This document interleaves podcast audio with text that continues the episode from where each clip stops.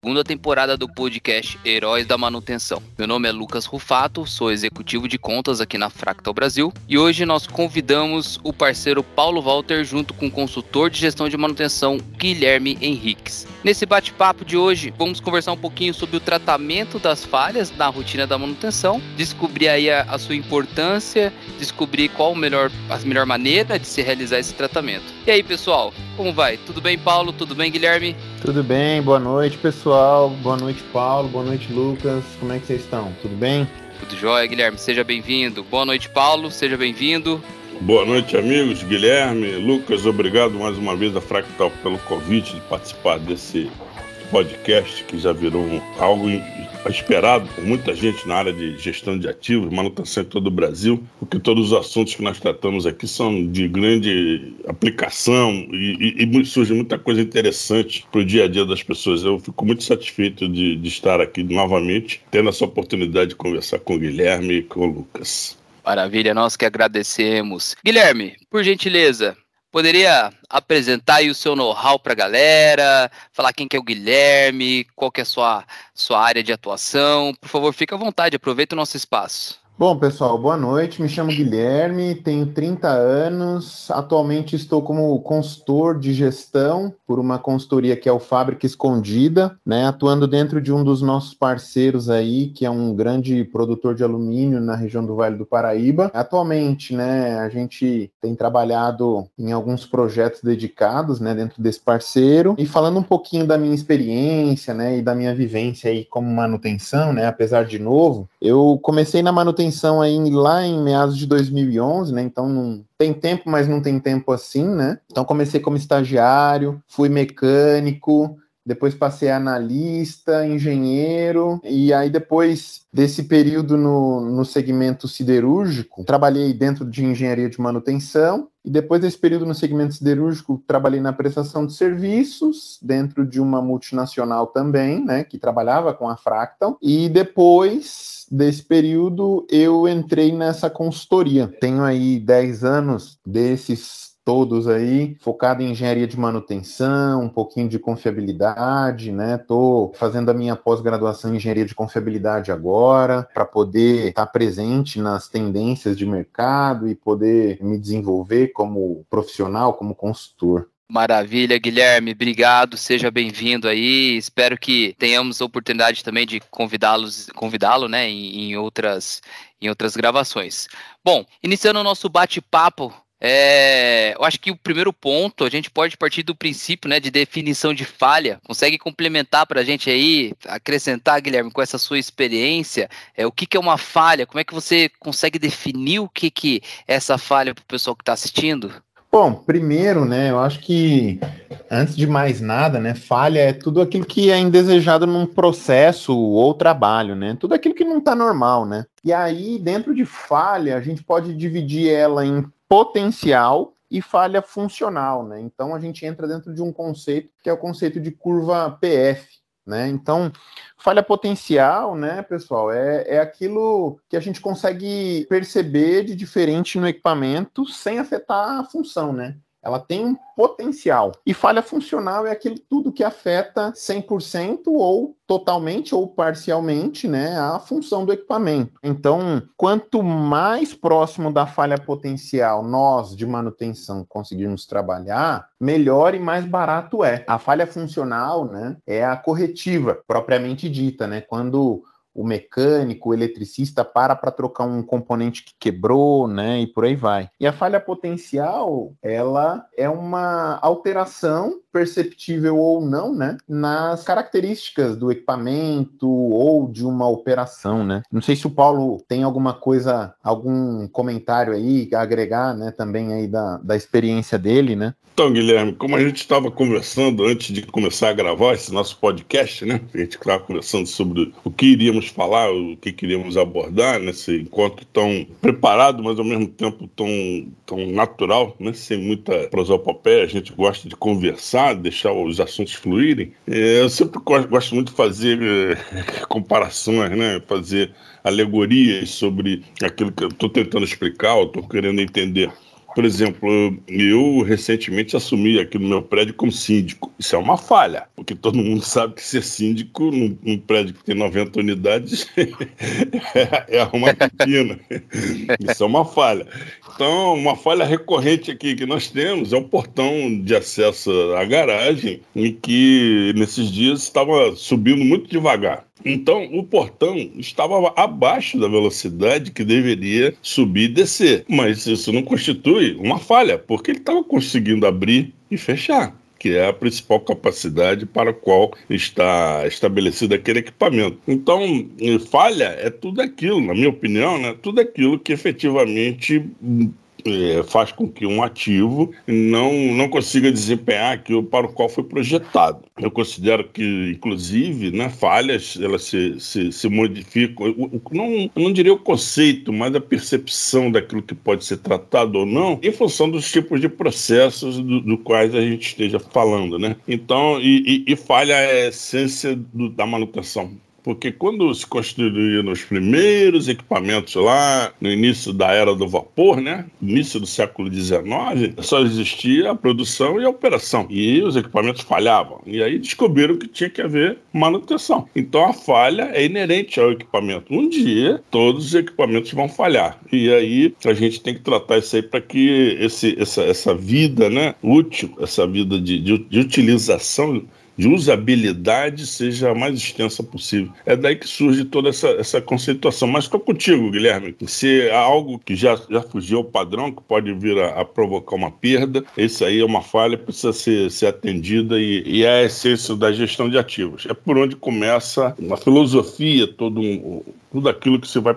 fazer, se colocar em termos de políticas e práticas de manutenção, é através do tipo de falha dos ativos que a gente tem em mãos. Ótimo. Vejo que a falha, então, né? Nós, nós vamos ter diversas definições aí. Vamos ter uma falha, aquela que vai trazer a incapacidade, né, do ativo dele desempenhar a sua função, mas também aquela que não causa uma parada inesperada, né? Não trava o ativo ou faça com que ele não desempenhe a sua função, correto? Bom, Falando aí da, das naturezas de falhas, como é que podemos definir as naturezas dessas falhas, né? Como é que a gente consegue identificar as suas causas, Guilherme? Basicamente, a gente pode dividir aí natureza de falha, né, em cinco tipos, né? Então são eles, né, que eu, que eu vejo, né? Segurança, e aí quando a gente fala de falhas em segurança, está relacionado a pessoas, né, acidentes, e esses acidentes podem ser com perda de tempo, né? Então, o cara, a pessoa que está ali né, sofreu um acidente, ela não volta para desempenho das suas funções. Pode ser um acidente sem perda de tempo, e aí pode ser um corte, e aí ela vai no ambulatório, faz uma limpeza, um curativo e volta, né? Às vezes em um trabalho compatível. E falando de perdas, né,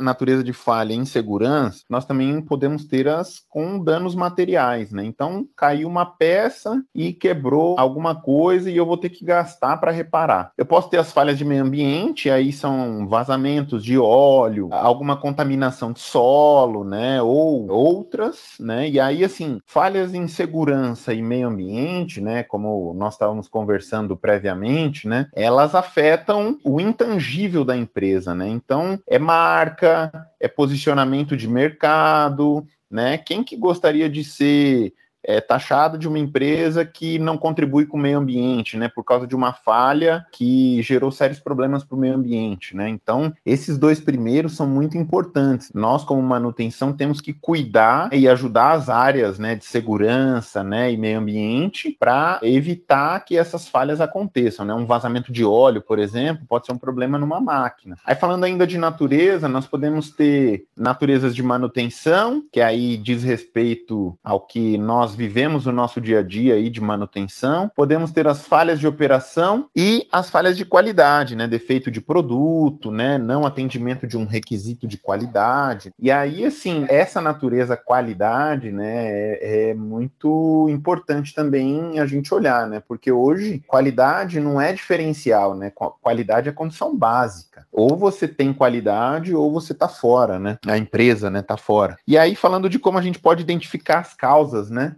Dessas falhas, né? Eu acredito muito nas ferramentas de qualidade, né? Então, as básicas e essenciais, né? Então, a gente pode ter aí um Ishikawa, né? Que é o diagrama de espinha de peixe, um cinco porquês. Em alguns casos, a gente pode avançar para um FTA, que é uma análise de falha, né? Da árvore de falha. Ter um FEMEA também, né? E aí, assim, são ferramentas mais elaboradas que vão nos ajudar a entender determinadas situações e condições para evitar uma falha, entender as causas e evitá-las. Basicamente são essas cinco: segurança, meio ambiente, manutenção, operação e qualidade. Yeah, eu, eu concordo com você, Guilherme. Entendo que as, digamos assim, as origens né, de falha vêm disso aí mas essas mesmas origens se confundem também com os efeitos, né? Às vezes você pode ter uma causa que é um, uma manutenção mal feita e ela afetou a segurança do trabalhador. Positivo.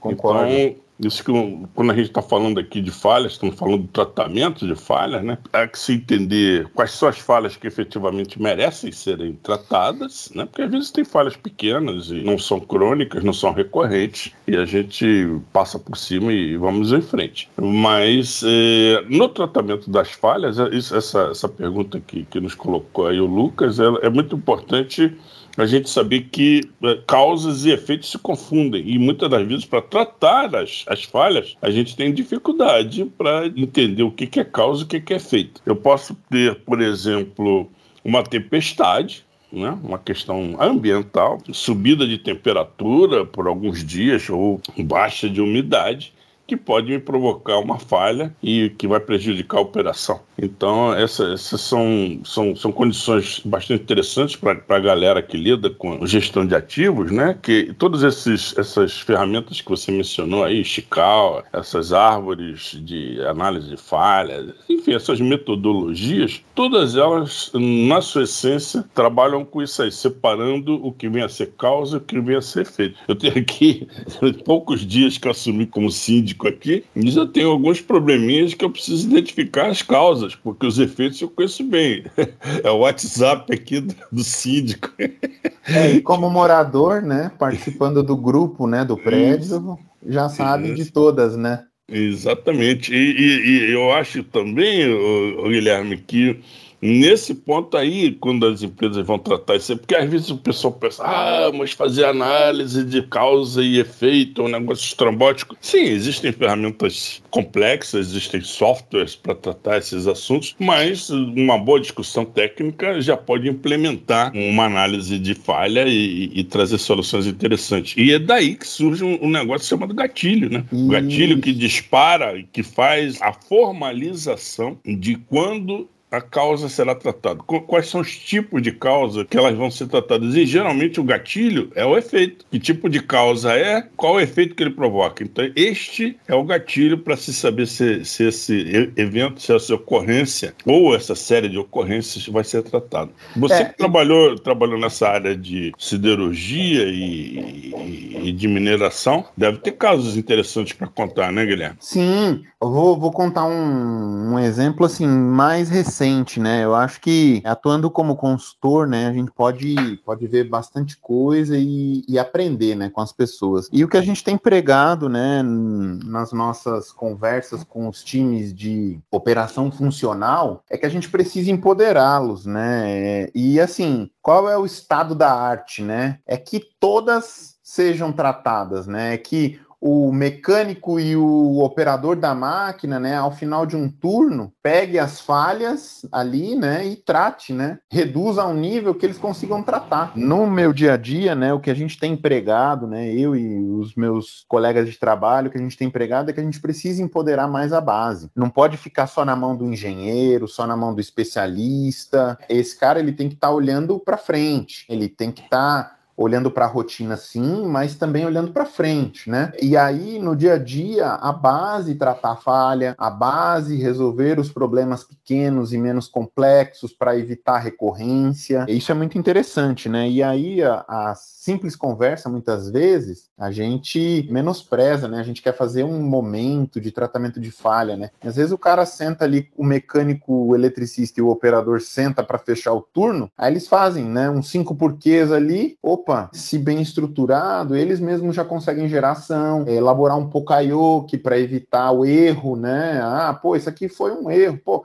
se a gente colocar uma matriz aqui que evita de passar a peça de ponta cabeça, opa, legal, né, e tal. Então, essas ações que vêm do chão de fábrica, que vêm da base, são muito importantes e a gente precisa valorizar elas também, né? Concordo plenamente, Guilherme. A minha experiência é, mostra também né, que são essas contribuições são fantásticas para a solução dos problemas que quanto mais gente interessada e, estudando né, diversos fatores contribuintes para uma falha mais rápido e melhor será o diagnóstico e, e em seguida as ações a serem implementadas. E tem também o fato né você citou aí esse negócio de passagem de turno esse momento de, de transmissão de, de, de, responsabilidade porque tem falha que está berrando ó oh, tô chegando, hein? Tô chegando. Você nem precisa de ter instrumentos para medir pressão, para medir temperatura, para medir vibração. Os próprios operadores e os mecânicos, os mantenedores, têm essa sensibilidade e já sabem que a falha está próxima de acontecer. E mas, como nós estamos falando das falhas aqui já efetivamente ocorridas, né? Aquelas falhas que efetivamente já, já, já foram para registro, elas já aconteceram, que a gente está conversando hoje. E esses pontos que você colocou, eu acho fundamentais, né? Segurança em primeiro lugar. Então, toda e qualquer falha que coloque em risco é, a segurança dos trabalhadores ou patrimônio da empresa, e nessa ordem, tem que ser tratada. Não, não dá para se conviver com falhas que, que coloquem em risco a vida das pessoas. O meio ambiente também, porque o meio ambiente é a segurança pessoal do, do planetinho onde nós vivemos, né? Não só da, da, comunidade onde nós estamos, mas todo o planeta, toda essa conscientização. E os três posteriores que você citou, manutenção, operação e qualidade, são inerentes aos processos e à cultura e o tipo de valores que tem dentro da empresa. É isso aí. É, análise de falha, qualquer empresa pode fazer não importa o tamanho, não importa o tipo de processo. E se você tiver um software que possa fazer uma boa aquisição de dados, você fica cercado de boas informações e tira as melhores conclusões. Excelente. Então, não importa o tamanho do seu negócio, o tamanho da sua empresa, deve aplicar sim uma análise de falha. E aí, o porquê dessa aplicação, Paulo e Guilherme acabaram de responder. Garantir a segurança, garantir também a integridade dos equipamentos, manter uma manutenção, né, uma alta confiabilidade ali dos seus equipamentos e a operação, garantir ali a produção da manufatura, a qualidade dos produtos, tá? Então, vamos garantir a solidez do res, dos resultados, é, evitando aí também a repetição das falhas, tá? E mitigando a variação do processo, do processo de produção propriamente dito. Lucas, assim, só um breve comentário, né? Tratar falha é reduzir perda, né? Então, acho que se a gente se nortear por isso, né, e ter isso como um, um balizador aí no nosso dia a dia, né, a gente, na essência, vai reduzir perda, né, e reduzir perda para o dono do negócio, para o acionista, é dinheiro, né, então, é aumento de margem, é lucro e por aí vai no final tudo se resume a, a, custo, né, a gasto. Então, prevenir as falhas, né, evitar essas falhas aí para mitigar os gastos desnecessários, os, os custos, né, desnecessários, além também de você manter a, a, a segurança do, da operação, segurança dos colaboradores. Quais são as etapas que você pode apresentar aí para o tratamento dessas falhas, né? Qual, qual é o fluxo que as empresas devem seguir para tratar as falhas que são descobertas em campo? Um tratamento de falha, né, ele tem algumas algumas etapas que a gente não pode pular. Então, tudo começa na identificação da falha, né? Então, é, identificar no dia a dia que nós temos uma falha, nós temos um problema e esse problema afeta a nossa performance, né? E de inicial, né? A gente remove o sintoma, né? Toma uma ação imediata, vazou o óleo, nós contemos o óleo, contém o óleo e contém o vazamento. Depois de identificar e remover o sintoma, né, ação imediata, a gente precisa registrar a falha. E aí aqui, né, eu tenho um comentário assim muito que eu acho que é fundamental. Hoje a gente registra muito mal, né?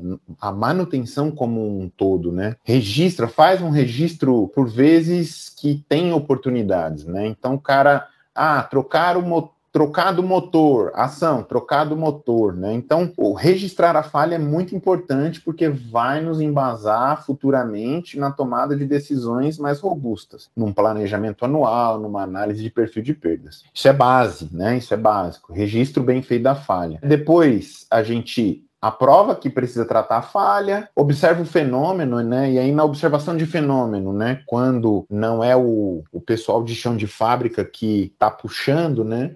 É importante que os engenheiros, o corpo técnico, observe o fenômeno no Gemba. Nos livros Toyota, né, tem uns relatos, tem alguns relatos de que o senhor Toyota pegava os engenheiros e colocava eles no círculo de Ohono, né? Para observar a máquina, para observar o problema. E aí, muitas vezes, os engenheiros não entendiam muito bem. O que ele estava fazendo ali é fazer com que o corpo técnico dele observasse os fenômenos que poderiam impactar num processo. E isso é muito importante, né? Às vezes a gente quer tratar a falha achando que sabe da sala, ir na área, conversar, tomar o máximo de informação possível. Tudo isso vai nos embasar para o próximo passo, que é a análise de causas. Então, Dentro da análise de causas, a gente vai entender o que, que causou aquele fenômeno, né, aquele problema, e depois da análise de causa, a gente precisa definir um plano de ação. Então, toda causa raiz precisa ter uma ação mitigadora, uma ação que reduza a zero ou diminua ao máximo, né, aquela perda ou elimine, né? Todo plano de ação, quando a gente olha, né, as causas raízes, ele precisa ter uma ação relacionada àquelas causas que nós identificamos como causas raízes, né?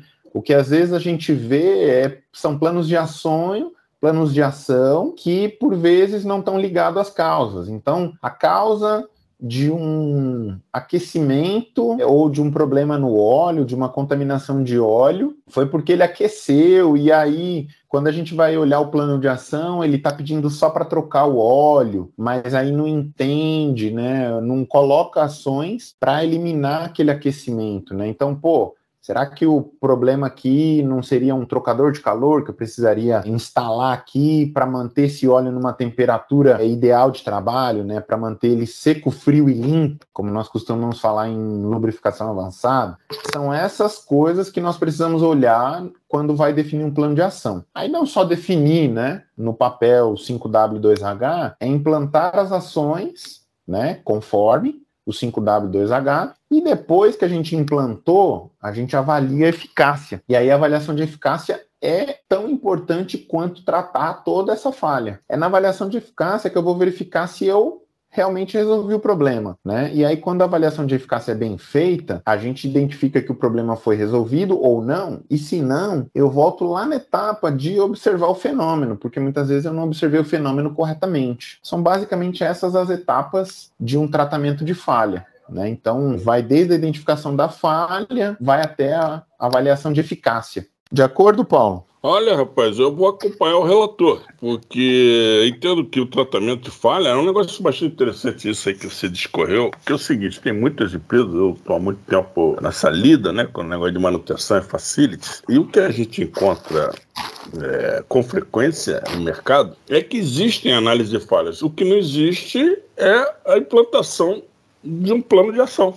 O pessoal vai lá, descobre as causas, os efeitos e depois não, não leva em frente os planos de ação. E tudo, tudo isso, por isso que nós estamos aqui num podcast patrocinado pela Fractal, uma excelente empresa que tem um software muito atualizado, mas não por isso vou deixar de registrar que efetivamente tem uma boa base de dados, né, um bom software de gestão, é fundamental para você ter esse trabalho. A primeira coisa que nós temos que ver é o seguinte, né?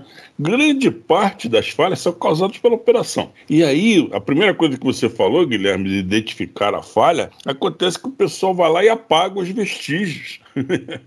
Quando você chega na cena do crime para fazer uma, um registro, muita coisa já, já mexeram lá no, local e aí você não consegue identificar e fazer a separação do que, que seja causa e do que seja efeito. Então, a partir daí tem o registro e tal vai ter o gatilho, que vai ter o tratamento da falha, e em seguida os grupos que vão discutir aspectos do material, aspectos de utilização, de, as condições operativas, condições climáticas, todos aqueles aquelas espinhazinhas do Chical lá que vão compor e se somar na fase de efeito né, de causas para poder determinar o, o, o, o efeito, e que vai permitir fazer as análises. Mas o plano de ação, muitas das vezes, é um plano múltiplo. Ele tem duas, três vertentes para serem feitas. E eu sempre considero, né, meus amigos, que é muito importante a gente separar o joio, o joio do trigo. Né? Existem pessoas que são ótimas para fazer um estudo de engenharia, avaliar causas, efeitos, a fazer estudos matemáticos e tal. E existem outras pessoas que já têm um perfil mais executivo. Não necessariamente quem trabalhou com a análise até a, fase, até a fase de, de definição do plano de ação sejam as pessoas que vão efetivamente colocar o plano de ação para acontecer, né? Implantar as ações e fazer a leitura se aquelas ações tomadas efetivamente foram no ponto, né, no alvo e acertaram uh, esse aí que você falou, Guilherme, da mitigação ou eliminação das falhas, né? Um exemplo muito, muito, muito bom que nós temos no dia a dia das empresas é a NR12, que é uma norma regulamentadora do trabalho, que é exatamente visando que as empresas se posicionem para evitar falhas que vão eh, causar acidente. Então, na, nas diversas proteções, nos diversos dispositivos de, de, parada em emergência, etc., etc., que são feitos com, quando a gente vai fazer um trabalho sobre a ES da NR12, é exatamente nisso aí. Você analisar quais são os problemas que podem acontecer, as falhas que podem acontecer, falhas geralmente falhas operativas que podem levar a danos eh, na segurança do trabalhador. Então, muitas empresas já fazem essas análises sem saber, sem dar nome a esse, esse tipo de ação, sem, dizer, sem dizer que existe um programa de análise de falhas. Mas, de, de qualquer forma, é, voltando lá para o iníciozinho, isso é uma grande fonte de economia, de é, encheção de saco que você elimina, botar a cabeça no travesseiro e poder dormir sabendo que os ativos estão bem cuidados, estão bem, estão, está tudo funcionando direitinho, porque a gente conseguiu ou mitigar ou eliminar as chamadas falhas crônicas. Aí eu tenho só um breve comentário, né? Na verdade, dois, né? O primeiro do cenário, né? Nós costumávamos pedir, geralmente, né? Quando a gente iniciava um tratamento de falha, a gente pedia para os mecânicos as evidências. E aí, por vezes, né? Na época, o celular ainda não era o que os celulares são hoje, né? A época, o que a gente fez foi comprar câmeras fotográficas para os plantonistas terem no carrinho e a orientação sempre era: tira foto de tudo. Se você acha que não faz sentido, tira, porque dependendo de como transcorrer a análise, aquela foto vai fazer sentido, ela vai dar sentido para o tratamento de falha. Às vezes é uma posição diferente que o componente estava, né? E por aí vai. E o segundo ponto, né, que aí eu acho que vai de encontro também com o que o Paulo falou, nós termos no dia a dia e nos tratamentos de falha equipes multidisciplinares. Ah, pô, Guilherme, mas não dá para botar todo mundo na sala. Cara, mas pelo menos um, dois mecânicos, né? Os dois mecânicos, mais um padrinho, mais um eletricista, mais um engenheiro de manutenção, um engenheiro de confiabilidade, para trazer robustez, né? Porque aí vai de encontro com o que o Paulo falou. Tem pessoas, né, e tem perfis que são melhores analiticamente, e tem perfis que são melhores na execução. No dia a dia, a gente precisa casar o analítico com a execução, né? Porque Planejamento sem ação de nada adianta, né? Então a gente precisa definir bem e executar bem, né? Ações que sejam viáveis. Por isso da equipe multidisciplinar, porque aí o mecânico vai trazer a ótica dele, o eletricista vai trazer a ótica dele, os engenheiros vão trazer a ótica de cada um deles, se possível colocar processo, colocar segurança, todo mundo na mesma sala para tratar. A gente sabe que é difícil. Então, nós estamos caminhando para esse tipo de registro em que a base de dados é fundamental, mas a vivência dos profissionais com seus equipamentos é uma grande, preciosa contribuição. Eu diria contribuição luxuosa para um bom sistema de tratamento de falhas. Perfeito, concordo. Em gênero, número e grau. Um breve resumo é: devemos ter evidências, né? Então devemos registrar as falhas, devemos manter aí para quem quer ter um sistema de análise de falha fiel dentro da sua empresa, devemos ter evidências, né? Evidências do que acontece, devemos ter registros e devemos saber também como elas estão ocorrendo. Trazendo agora para o final do nosso podcast, já estamos na reta final aqui, já estamos finalizando. Uma dica, né? Qual, qual dica vocês dariam para os profissionais que trabalham diariamente com registro de falhas, com análise de falhas dentro das empresas, né? Basicamente, eu acho que não seria só uma, né? Eu vejo algumas, né? Uma porção de dicas aí, né? Então, primeiro, eu acho que você precisa ter o seu sistema, né? Você precisa conhecer os seus ativos, né? Falando de base, né? Conhecendo os ativos, né? A gente parte para um registro ao nível adequado daquele ativo. Né? Então, uma estrutura de ativos bem definida, você parte para um registro na menor parte possível, né? Então, estressem com os seus times, né, com os seus parceiros de trabalho, com os seus colegas, para ter um registro de qualidade, para ter uma informação fiel, porque como mesmo o Paulo disse, né, Hoje você tem softwares que fazem análise para você com meia dúzia de cliques, mas para você trazer a informação para esse software te dar um direcionamento correto, você precisa ter informações confiáveis, né? Então a gente fala muito disso na confiabilidade, né?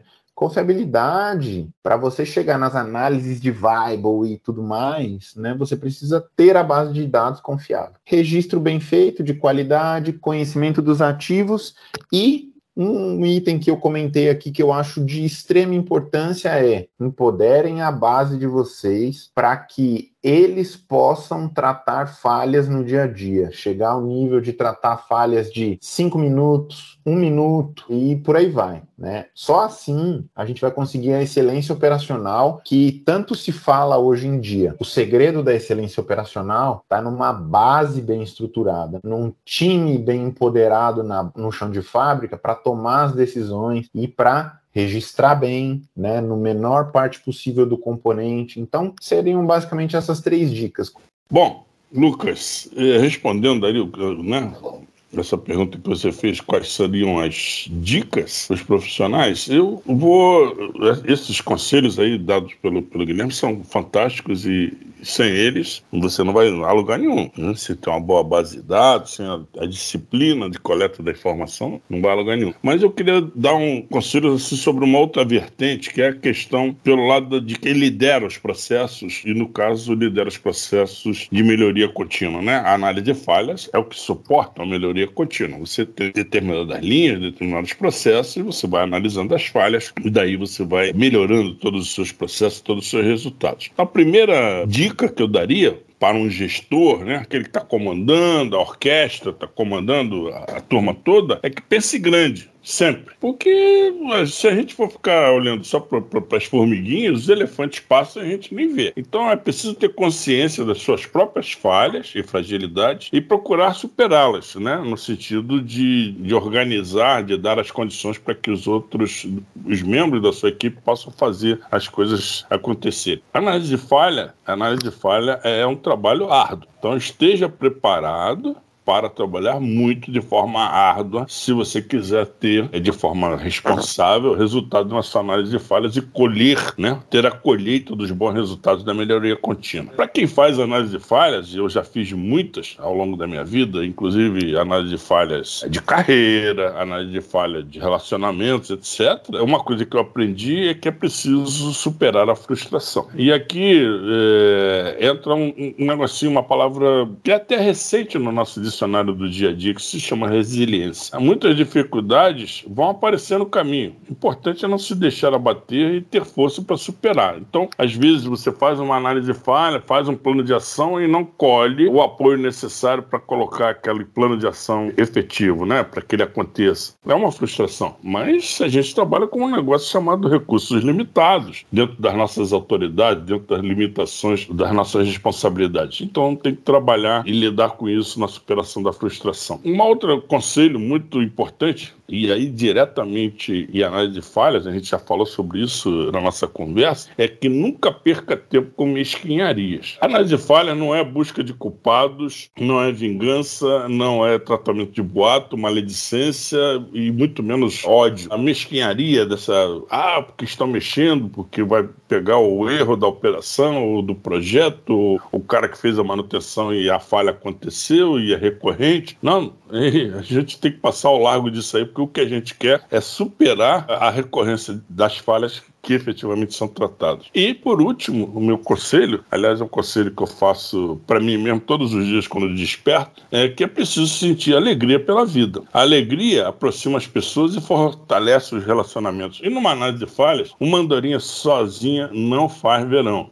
Como o Guilherme disse, é preciso se abrir as portas e trazer as pessoas para que elas sejam corresponsáveis pelas análises de falhas, pela solução dos problemas, pelas melhorias. E que elas também se sejam recompensadas e reconhecidas quando esses trabalhos tiverem sido colocados em prática e a gente obtiver os êxitos e até o aprendizado né, com, com tudo aquilo que a gente fez. Sentindo alegria, gostando daquilo que se faz. O Guilherme, que hoje o nosso companheiro de podcast, falou exatamente isso, da sua alegria de estar há tantos anos em cima desse negócio chamado manutenção de ativos, que todo dia exige um pouco mais de conhecimento de cada um de nós.